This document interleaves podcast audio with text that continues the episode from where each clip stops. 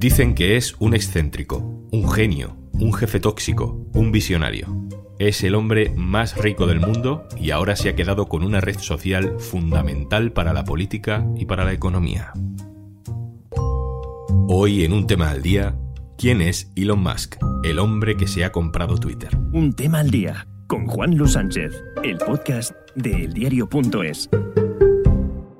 Una cosa antes de empezar. En las guerras o en las crisis económicas, Oxfam Intermont trabaja para que todas las personas tengan los mismos derechos y oportunidades. Contigo podemos hacer que la igualdad sea el futuro. Entra en oxfamintermont.org. Ha lanzado cohetes al espacio. 10, 9, 8, 6, 5, 4, 3, 2, Ha revolucionado el sector de los coches eléctricos.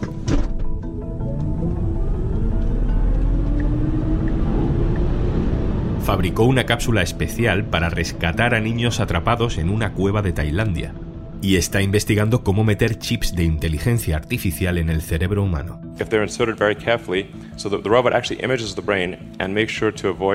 Detrás de todo esto hay un hombre, un genio excéntrico, que ahora se acaba de comprar Twitter, una red social que ha marcado durante más de 10 años el debate político en todo el mundo. ¿Quién es Elon Musk? ¿Para qué quiere Twitter? Vamos a averiguarlo con nuestro compañero del diario.es, Carlos del Castillo. Hola, Carlos. Hola, ¿qué tal? ¿Quién es Elon Musk? ¿De dónde sale? Pues Elon Musk es un empresario sudafricano que pasó su infancia en Sudáfrica, que hasta los 17 años estuvo estudiando ahí. Se le reporta como un niño un tanto retraído, que no tenía muchos amigos y que se refugió en la programación de los ordenadores como vía de escape y que destacó en ello desde muy joven. A los 17 años se muda a Estados Unidos para empezar una carrera, pero en vez de ello se centra en su carrera como empresario y funda una startup financiera que muy pronto vende por varios cientos de millones de dólares. A continuación funda otra startup que es X.com, que más tarde se termina convirtiendo en PayPal al fusionarse con otra empresa y que ya vende a eBay por más de 1.500 millones de dólares, convirtiéndose así en multimillonario. Y así se hizo rico, ¿no? Creando startups y vendiéndolas. Sí, es el típico empresario tecnológico que tuvo muy buenas ideas al comienzo de los servicios digitales, eh, fundó varias empresas de éxito, las vendió y se hizo multimillonario. Después de eso, sigue una trayectoria diferente a la mayoría de estos empresarios que lo que suelen hacer es convertirse en inversores. Se quedan más como en un segundo plano, forman parte de sus consejos de administración e intentan proteger sus inversiones Elon Musk, en vez de hacer esto, eh, empieza a hacer una serie de inversiones que están, podríamos decir, entre lo extremadamente puntero y lo extravagante. Por ejemplo, él detecta que no hay ningún fabricante de coches eléctricos en el mundo que pueda fabricar y producir automóviles a una escala global, y funda Tesla en un momento en el que parecía que esta tecnología estaba todavía muy por desarrollar y que estábamos a muchos años todavía de, poder tener vehículos eléctricos fiables. Él ya invierte en este campo y consigue desarrollar Tesla hasta el punto en el que la vemos hoy en día, en el que ya pues, es una empresa con varias fábricas alrededor del mundo y ventas muy importantes pues él también piensa que el futuro de la tecnología es que nosotros, las personas, controlemos dispositivos con la mente y funda Neuralink, que es una empresa que está precisamente investigando esta cuestión eh, a través de chips en el cerebro para que nosotros podamos controlar los aparatos electrónicos con nuestros pensamientos.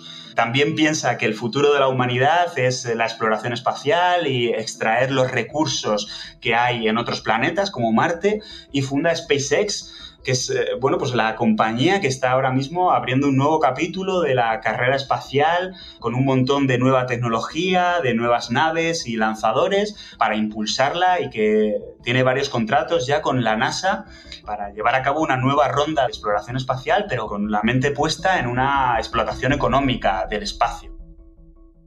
Cuéntanos alguna cosa de la biografía de Elon Musk que nos ayuden a entender su personalidad. Una de las cosas más interesantes es que es su carácter el que define muchas de las empresas que crea. Elon Musk a menudo recibe la crítica de que sus compañías son un tanto utópicas y que no están tan basadas en la generación de beneficios en un entorno real, sino en abrir nuevos campos tecnológicos o nuevos campos de negocio y que lo que les da valor es precisamente que esté Elon Musk detrás de que sea su jefe, que sea su CEO o que sea el máximo accionista, porque hay muchos inversores que confían ciegamente en sus ideas, porque tiene esta imagen de visionario.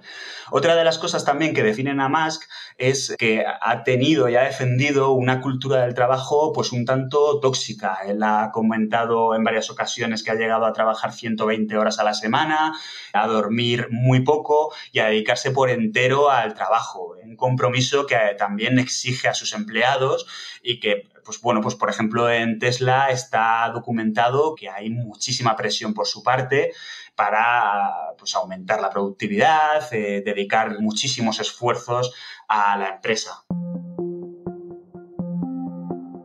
Hablemos de Twitter. Eh, Musk se ha comprado la red social a tocateja, básicamente. Eh, es una plataforma que él ha utilizado, ha utilizado mucho y también fomentando ese perfil excéntrico, ¿no? Sí, bueno, a lo mejor más que excéntrica es que era un, usuario empedernido, ¿no? Esto es bastante interesante también porque va a ser la primera vez que un responsable de Twitter o de una gran plataforma de redes sociales es un usuario empedernido de, la propia red social. Normalmente los propietarios de las redes suelen tener un perfil bajo dentro de estas. Son usuarios, obviamente, pero no, no suelen destacar mucho. Además, es conocido también por ser un poco troll en la plataforma, por hacer comentarios eh, muy cortos, irónicos, postear memes. Eh, por ejemplo, recientemente comparó al primer ministro de Canadá con Hitler a cuenta de la protesta de los camioneros antivacunas. Tiene este tipo de salidas de tono que, bueno, pues dentro de los códigos de la plataforma se respetan o se entienden, más bien, pero ahora como propietario de la red en la que, bueno, pues cada comentario suyo podrá ser tomado como un comentario oficial de la compañía prácticamente, pues quizás tiene que medirse más o no. Y entramos en una nueva era de Twitter que puede recordar mucho, por ejemplo, a cómo usaba Twitter eh, Donald Trump, en la que anunciaba medidas de Estados Unidos de madrugada y a través de comentarios en la plataforma. Carlos, ¿qué crees que puede hacer Elon Musk con Twitter? ¿Va a cambiar la plataforma? ¿Va a generar una cosa que no se parezca mucho a lo que vemos ahora? Ahora que él es el dueño, ¿qué puede pasar? Él ya es el único propietario de la plataforma, tiene el 100% de la compañía y por lo tanto puede hacer con ella lo que quiera. Los expertos coinciden en señalar que no creen que haya cambios grandes en el corto plazo, porque es difícil cambiar el modelo de negocio de arriba abajo de una compañía tan grande como Twitter, pero él ha hecho varios posicionamientos que pueden cambiar diametralmente la concepción que tenemos de Twitter. Por ejemplo, ha propuesto o ha sugerido que los comentarios podrían alargarse más de esos 280 caracteres que definen a Twitter como red social es partidario del botón de editar tweets, que es una mecánica que también podría cambiar eh, profundamente el funcionamiento de la plataforma. Y quizás sobre todo en lo que está indagando él es en considerar a Twitter como una plataforma de libertad de expresión absolutista, en la que quepan todas las opiniones mientras éstas estén dentro de la legalidad. Esto es un terreno muy pantanoso porque ninguna red social modera a sus usuarios porque quiera, sino porque, bueno, pues las opiniones extremas polarizan la conversación en las redes sociales, estamos cansados de verlo, y también espantan a los anunciantes. Pero Carlos, Twitter ya tiene unos estándares de libertad de expresión mucho más amplios que Facebook, ¿no? En Facebook, por ejemplo, pues no se puede enseñar un pezón, que es el ejemplo que siempre se pone, y Twitter, sin embargo, está lleno de porno, eh, básicamente. Si Elon Musk cree que Twitter coarta la libertad de expresión, ¿eso qué puede implicar en el futuro? Musk defiende la opinión que está muy extendida en Estados Unidos de que Twitter esté manipulando la conversación con motivos ideológicos.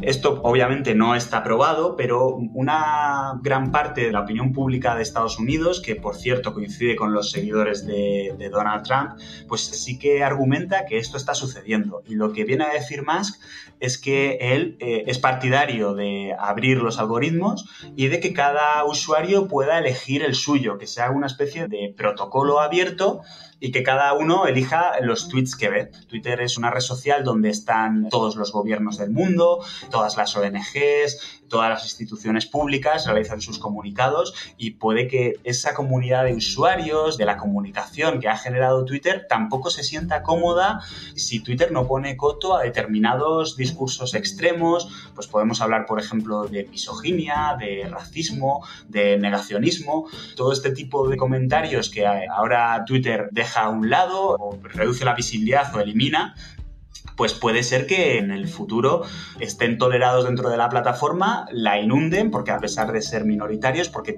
producen sentimientos muy fuertes y todos reaccionamos ante ellos y esto lo que termina provocando es que se coloquen en una posición muy visible dentro de la plataforma y puede que eh, la forma en la que hemos usado Twitter hasta el momento cambie diametralmente.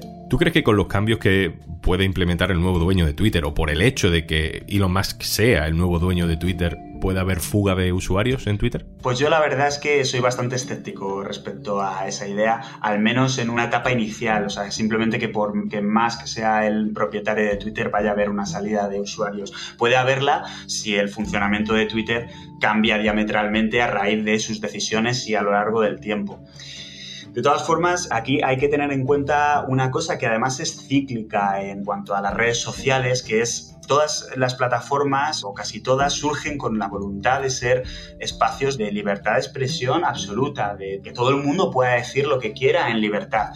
Eso, cuando se pone en práctica, choca con la realidad que hablábamos antes, de que los discursos extremos tienden a polarizar la conversación y a molestar a mucha gente, a molestar al usuario medio, a la mayoría de los usuarios y también a los anunciantes, que es eh, la forma en la que las redes sociales se monetizan y ganan dinero. Esto lo que termina haciendo es que esas mismas plataformas que surgieron con una voluntad de aumentar la libertad de expresión y de defenderla a toda costa, empiecen a introducir medidas para eh, acotar esos discursos extremos y reducir su visibilidad o sacarlos totalmente de la conversación. Esto que produce que haya usuarios que denuncian una censura, pues los que están emitiendo ese tipo de posicionamientos extremos dicen que la red social les censura y que son necesarias plataformas abiertas, a alguien se le ocurre crear nuevas plataformas de libertad de expresión y vuelve a empezar el círculo. Muy bien, Carlos del Castillo, muchas gracias por contarnos todo esto. Muchas gracias a vosotros. Un abrazo.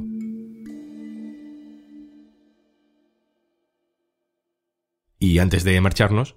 Paciencia. Dícese de la virtud de tener que acabar todas las tareas que tienes pendientes hoy para poder hacer algo que te gusta. Bueno, eso antes de que llegara Podimo.